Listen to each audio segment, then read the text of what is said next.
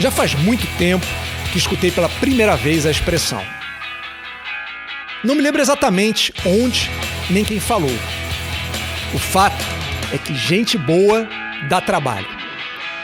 Se você já liderou um time, sabe do que estou falando. Gente boa quer entender o propósito das coisas. Parece criança. Se você pedir para fazer A, ela vai perguntar por quê.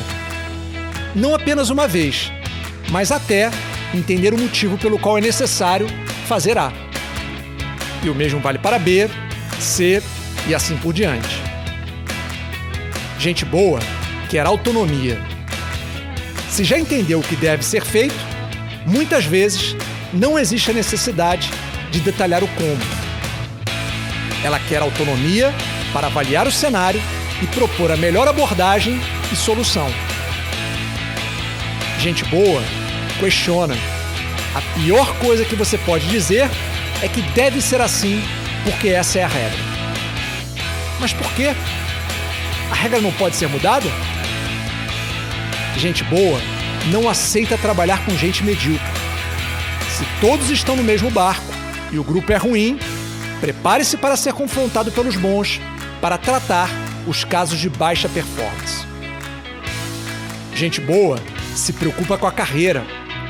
Quer entender como os passos de hoje podem trazer um melhor futuro amanhã. Quer receber feedback constante para saber como melhorar. Tem grandes ambições e, portanto, precisa descobrir se está no caminho certo. Gente boa te força a ser o melhor líder e é por isso que eu adoro trabalhar com elas.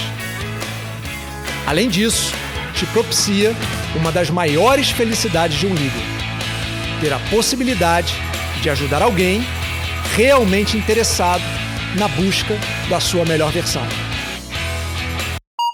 Se quiser descobrir a versão em vídeo desse texto ou simplesmente trocar uma ideia, me siga no Instagram em mafei.talks.